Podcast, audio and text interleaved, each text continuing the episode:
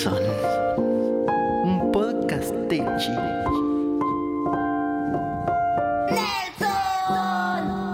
No sé qué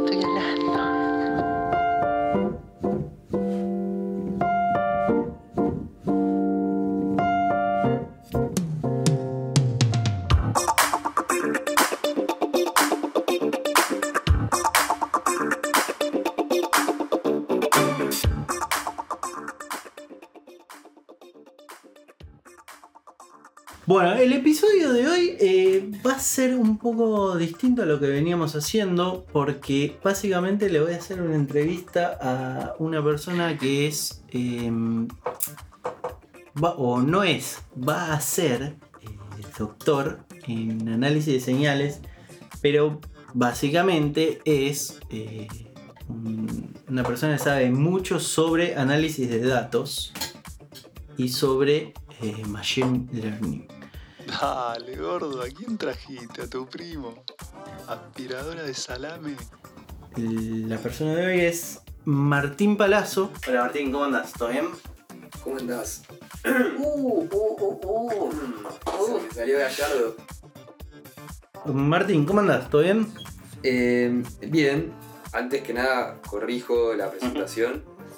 Yo no, no sé si soy una persona que sabe mucho sobre análisis de datos, tal vez eh, pase, Bueno, pero- mucho tiempo analizando datos. ¿Trabajás? ¿Cuánto tiempo trabajaste analizando datos? Eh, bueno, esa es mi definición. Creo que pasé mucho tiempo analizando datos. Y bueno, por eso, pero eh, a lo que yo me refiero es, en general la gente sabe más cuando aplica el conocimiento a, a- a Bueno, su trabajo. es Entonces, verdad, ¿cuánto, es verdad. ¿cuánto tiempo estuviste analizando datos? Es verdad, no, bueno, sí, sí, no, no, no, es, no es poco tiempo, pero bueno, creo que es un área muy vasta. Entonces hay mucho por. eh, No, siempre va a haber algo para aprender. Entonces, Bueno, ¿y, y qué es el análisis de datos entonces? bueno, sucede algo eh, en todos los dominios, ¿no? Por ejemplo, en la astronomía, en la biología, eh, bueno, internet mismo, en la geología, en la economía, en la sociología eh, y en muchas IAs más. eh, Ah, eh, y que empiezan a aparecer registros, ¿no? Registros, o sea, se empieza a registrar cosas de esa realidad que representa cada especialidad o cada dominio. ¿Qué sucede? Esos registros son registros que son almacenados en un dispositivo de memoria, ¿no? Como un dispositivo de memoria eh, ROM sería el que no Eh, se borra. Sí, ROM. ROM, ¿no? Eh, entonces, esos registros eh, son lo que llamamos datos y, y representan, llamémoslo, el valor de una señal capturada por un sensor. Ese sensor puede ser desde un sensor de, de- de sonido, de algo, de algo que, capta el audio de un ambiente, hasta eh, bajarte de una API de Twitter los datos, porque es un sensor digital en internet, ¿no? Pero capta Claro. tweets.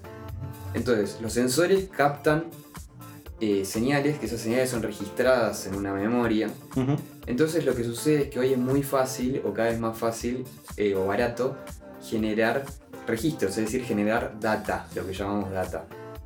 Eh, puntualmente, por ejemplo, en la biología, que es lo que, lo que más eh, trabajo, eh, el costo de generar data biológica viene cayendo de manera exponencial negativa, llamémosla donde cada año el precio se más o menos se, se reduce a la mitad.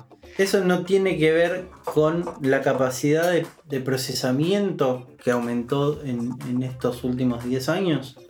Eh, bueno, son dos fenómenos. Uno es la capacidad de, generar registros, o sea, la, cap- la capacidad de y almacenar registros. Claro, sí, bueno, porque hubo una. ¿no? La, una memoria, la industria de la memoria me imagino Sí, que sí, debe sí. ser algo como... Sí, sí, durante los últimos 10 años. Yo me acuerdo que tener 8 GB de RAM era una locura hace Claro. 10 años y hoy la laptop más básica viene con 8 GB de RAM. Exacto. Entonces, de golpe almacenar dejó de ser caro y, y ser muy accesible. Entonces hay muchos datos y en paralelo el procesamiento, la capacidad de cómputo, también empe- empezó a aumentar su, su capacidad o empezó a crecer su costo ¿no? En simultáneo. Entonces, se pueden analizar esos datos masivos almacenados en- de todos los dominios con computadoras. Esa sería la gran conclusión macro, eh, con muchos métodos. Uno de los métodos para analizar esos datos, o una de las ramas de metodología, porque son varias, es como una, una familia de métodos, es lo que se conoce como Machine Learning o lo que la prensa dice inteligencia artificial. Eh, eh, son filtros, son filtros, pero que esos filtros, en vez de estar prefijados por un usuario, se acomodan estadísticamente a la distribución de los datos. Esto de Machine Learning implica de, eh, es una rama de métodos que lo que hace es aprender esas reglas de decisión, por ejemplo, entre otras cosas, porque se pueden hacer muchas cosas, de manera estadística. La estadística revela muchas cosas de un fenómeno. Creo que es importante cuando hablas de Machine Learning hablar de representar. Y la representación es lo que permite que después, que vos después puedas predecir. Y es más sencillo de lo que uno cree, porque mu- muchas de las definiciones que uno usa, a veces se basa la, la, eh, el Machine Learning, un- eh, algunas las aprende en la escuela, otras no. O sea, hay otras cosas que las tenés que estudiar después. Pero esto de, a- de que los datos habiten en un espacio de dimensiones, es una medición. Es una medición que haces de tu sistema. ¿Y vos cómo lo, cómo lo aplicás en tu trabajo, ponele? Bueno, vamos a un ejemplo concreto. Yo trabajo con, eh, con eh, perfiles eh, genéticos de pacientes de cáncer, ¿no? del tumor. Cada gen es una variable, una dimensión. El cuerpo humano, cada célula tiene en el genoma tiene 20.000 genes que codifican proteínas, o sea, son 20.000 variables o dimensiones. Cuando vos tenés tumores etiquetados, y esto aplica a cualquier otro rubro o campo, por ejemplo, tumores de paciente de eh, estadio temprano o tardío, o, o, eh, eh, de un subtipo o de otro subtipo, vamos a encontrar que posiblemente o lo que queremos es que los tumores de un subtipo o de un estadio temprano se agrupen en una zona de ese espacio de 20.000 dimensiones y los tumores del otro subtipo se agrupen en otra zona. Entonces, si yo logro aprender un espacio donde mis tumores de distintos subtipos o de distintos eh, estadios, es decir, yo los, quiero, los tengo separados, cuando venga un nuevo tumor, por ejemplo, de un nuevo paciente, si cae cerca del grupo de los eh, estadio temprano, voy a decir, ah, este que acaba de llegar es de estadio temprano, y si cae cerca de los de estadio tardío, en ese espacio... Ahora es como que te permite identificar qué tipo de tumor es. Exacto. Uno genera un clasificador, que el clasificador es una gran tarea en Machine Learning, donde generas una frontera de decisión. Entonces todos los tumores o todas las muestras o registros ¿no? que vos medís con tus dimensiones caen de un lado del clasificador, eso quiere decir que son perritos o gatitos, tumores o controles, eh, estadio temprano o tardío. eh, ¿Cómo lo haces al clasificador? Bueno, esa es otra buena pregunta, sería el paso siguiente. Ya existen muchos métodos. Eh, esto, todo esto que te estoy hablando es. Se, se representa y se, se toca computacionalmente, es decir, programando. No, yo imagino que, o sea, debes tener una base de datos a la que un programa accede, hace determinado cálculo y te devuelve, bueno, este, este registro entra dentro de este resultado y este otro registro entra dentro de este otro resultado. Claro, como una caja negra, ¿no? Claro. Entra un registro y este dice blanco, negro, eh, izquierda, derecha, perro, gato. ¿Cómo se construye eso? Bien. Eh, eso es un modelo matemático, es una función. Ahí hay muchos eh, frameworks que te permiten computar esto, computar matrices, computar, hacer temas de cálculo, eh, hacer temas de eh, cálculo y, álgebra y estadística. Eh, y concretamente el, el full stack sería como Python, ¿no? En Python vos tenés muchas cosas, en R. Claro, bueno, pero yo a lo que me refería es, vos no estás creando un programa desde cero, digamos, vos estás usando ya un set de herramientas que ya están disponibles. O estás creando tus propias herramientas para hacer este tipo de cosas. Yo a lo que me refiero es, la herramienta ya está, vos te estás tuneando esa herramienta para que mida lo- para que te dé lo que vos necesitas, o estás creando una herramienta que ha- haga todo lo que vos necesitas. Buena pregunta. Yo te diría que es un híbrido. Porque eh, el hecho de usar algoritmos que ya funcionan y funcionan bien sería aplicar Machine Learning a problemas, por ejemplo, de biomedicina, que es lo que hago, o otras cosas. Pero también, que, lo que, es lo que tiene la, actividad académica, es que busca que uno también trate de hacer a veces, eh, yo lo llamo micro innovaciones porque no es una innovación que revoluciona el campo, por lo menos en mi caso. Yo no creo que esté revolucionando el campo, pero sí agarro métodos existentes y trato de hacerles mejoras para que resuelvan problemas que los métodos existentes, por ejemplo, en los datos genómicos, no funcionan tan bien. Y eso es, le- ¿y en, en qué se resume eso? En mejorar la performance de clasificación, por ejemplo. Creo que hay un punto intermedio donde vos puedes desarmar parcialmente los algoritmos y darles otros, otros, otras funciones que para las cuales no fueron pensadas. Y eso es como yo lo llamo como una microinnovación, porque no es que estás revolucionando el campo, pero sí hay una, búsqueda en la innovación de método. Bueno, vos hablaste, mencionaste varias veces la, la palabra algoritmo. ¿eh? En general mucha gente habla de el algoritmo de Facebook, el algoritmo de Instagram, el algoritmo que te muestra las publicidades de Google o que hace que tu, publicación en Instagram la vean 100.000 personas o la vean 5. ¿Es un algoritmo solo o es un conju- conjunto de algoritmos o un conjunto de eh, funciones o es solo un programa? No, no, son varios. Son varios. La verdad que no puedo decir con detalle porque no trabajo en ninguna de esas grandes, eh, pero son como un stack de algoritmos, donde vos, hay, hay muchas, lo que se llaman tasks, ¿no? como tareas que, que hay que resolver. Posiblemente arman un modelo o una serie de modelos para resolver ese problema.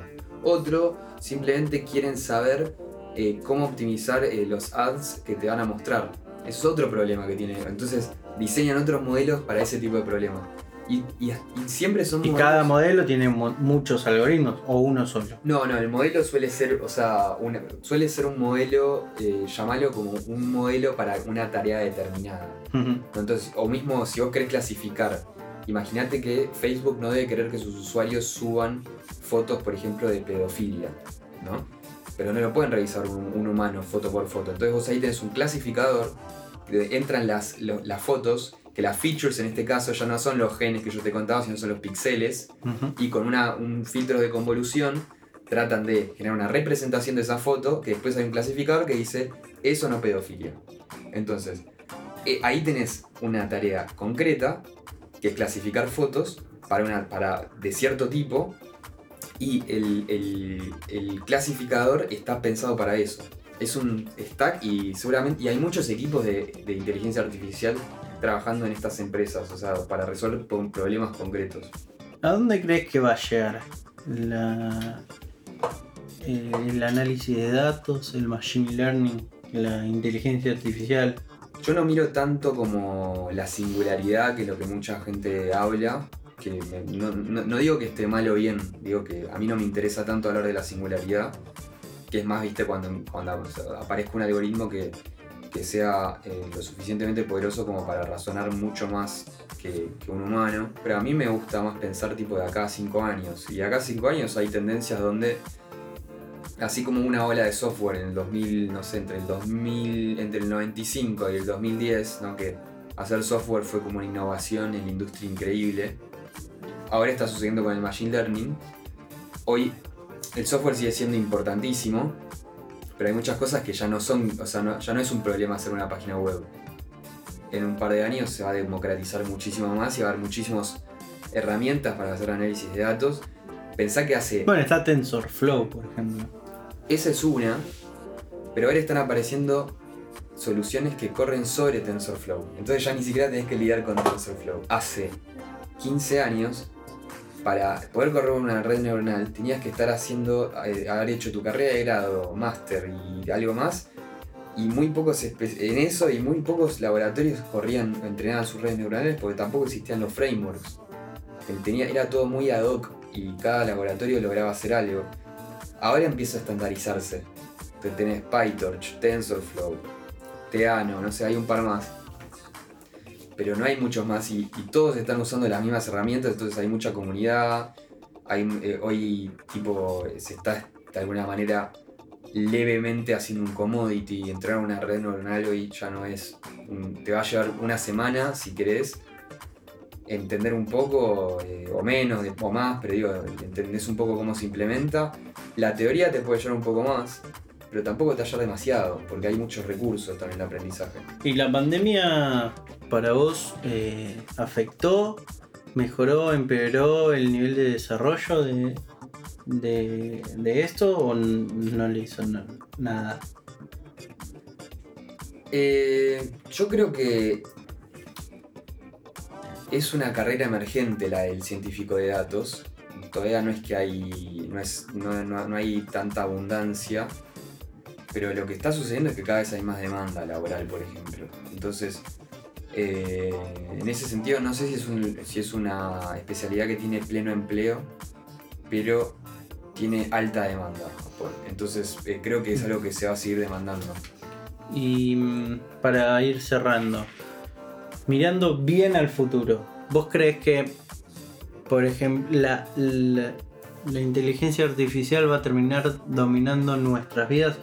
Pero no en el sentido tipo apocalíptico de Skynet, sino me refiero más a un, no sé si viste, eh, ¿cómo se llama esta serie? Eh, Westworld, la La temporada un 3. poco. No, la 3 no la vi. Bueno, la uno. temporada 3 mm, te lo resumo así nomás. Hola. Básicamente es. Hay. El mundo exterior vive domin- dominado, entre comillas, por una inteligencia artificial que va diciendo a- Dale, dale, hacia dónde van direccionados los recursos, eh, quién tiene que hacer determinadas cosas, etc. Em, que hace que el nivel de vida de la humanidad en general sea siempre mejor. Pero en general. En general. O sea, algunos pagan las consecuencias. Algunos pagan la consecuencia, o sea, siempre vas a tener, a- según Westworld, obviamente, vas a tener gente pobre y gente muy rica. Pero no es que, en general, el pobre de Westworld con esa inteligencia artificial la pasa mucho mejor que el pobre de hoy sin esa inteligencia artificial. Ahora, mi consulta es, viendo eso, creyendo que tal vez se pueda terminar así, ¿vos, vos lo ves factible eso? A mí me gusta decir que no se sabe lo que se va a pasar. Como que eso a priori. Entonces, eh, las, las predicciones son cada vez, viste, hoy la tecnología te da tantas vueltas que golpe es muy difícil predecir lo que va a pasar. Algunas cosas se predicen de acá un año, viste, pero es como esta... Nada, estamos en una pandemia y muy poca, mucha gente lo alertó y nadie le dio entonces como que de golpe es muy jodido predecir qué va a pasar y qué no, pero sí algo importante es sí estudiar o, divulgar eh, la ética en inteligencia artificial, porque hoy los algoritmos tienen lo que se llama sesgo en cuanto a sus decisiones, donde de golpe tal vez en términos a veces humanos, a veces un algoritmo puede de golpe pre- eh, pre- preferir eh, clasificar positivo a, a cierto tipo de características humanas, como por ejemplo... Claro, sí pasó creo que en Amazon de que le enseñaron a una inteligencia artificial a hacer todo el proceso de selección Sí, y ya- terminó eligiendo eh, gen- eh, hombres blancos heterosexuales, pero era porque el entrenamiento tenía ese sesgo. Total, entonces, pero imagínate que pasó en Amazon, que es una compañía que tipo es líder en tecnología, entonces quiere decir que Amazon no, no pudo, no, no fue, no estuvo aware, no estuvo al tanto de que ese sesgo, ¿no? Entonces, eso es algo que claramente es una alarma de que hay que seguir eh, dándole lugar a la discusión de la ética en la inteligencia artificial. Eh, o mismo si vos googleás eh, CEO, ¿no? Chief Executive Officer de, de una, em- de una empresa y pones imágenes, lo que vas a ver en su mayoría va a ser lo mismo, va a ser hombres caucásicos, se dice, Sí. hombres caucásicos eh, de 30, cua- no, de 40 años eh, y Sonriendo y con traje así. Sí, y muy pocas mujeres y muy pocas eh, personas de otras eh, Etnias. etnias de, o regiones del, del mundo. Así Bueno, bueno Martín, eh, muchas gracias por participar de El Gordo Nelson. que es un honor para mí porque yo soy fanático de este podcast, entonces que me hayan invitado para mí es, es un honor. Y nos vemos la semana que viene en El Gordo Nelson.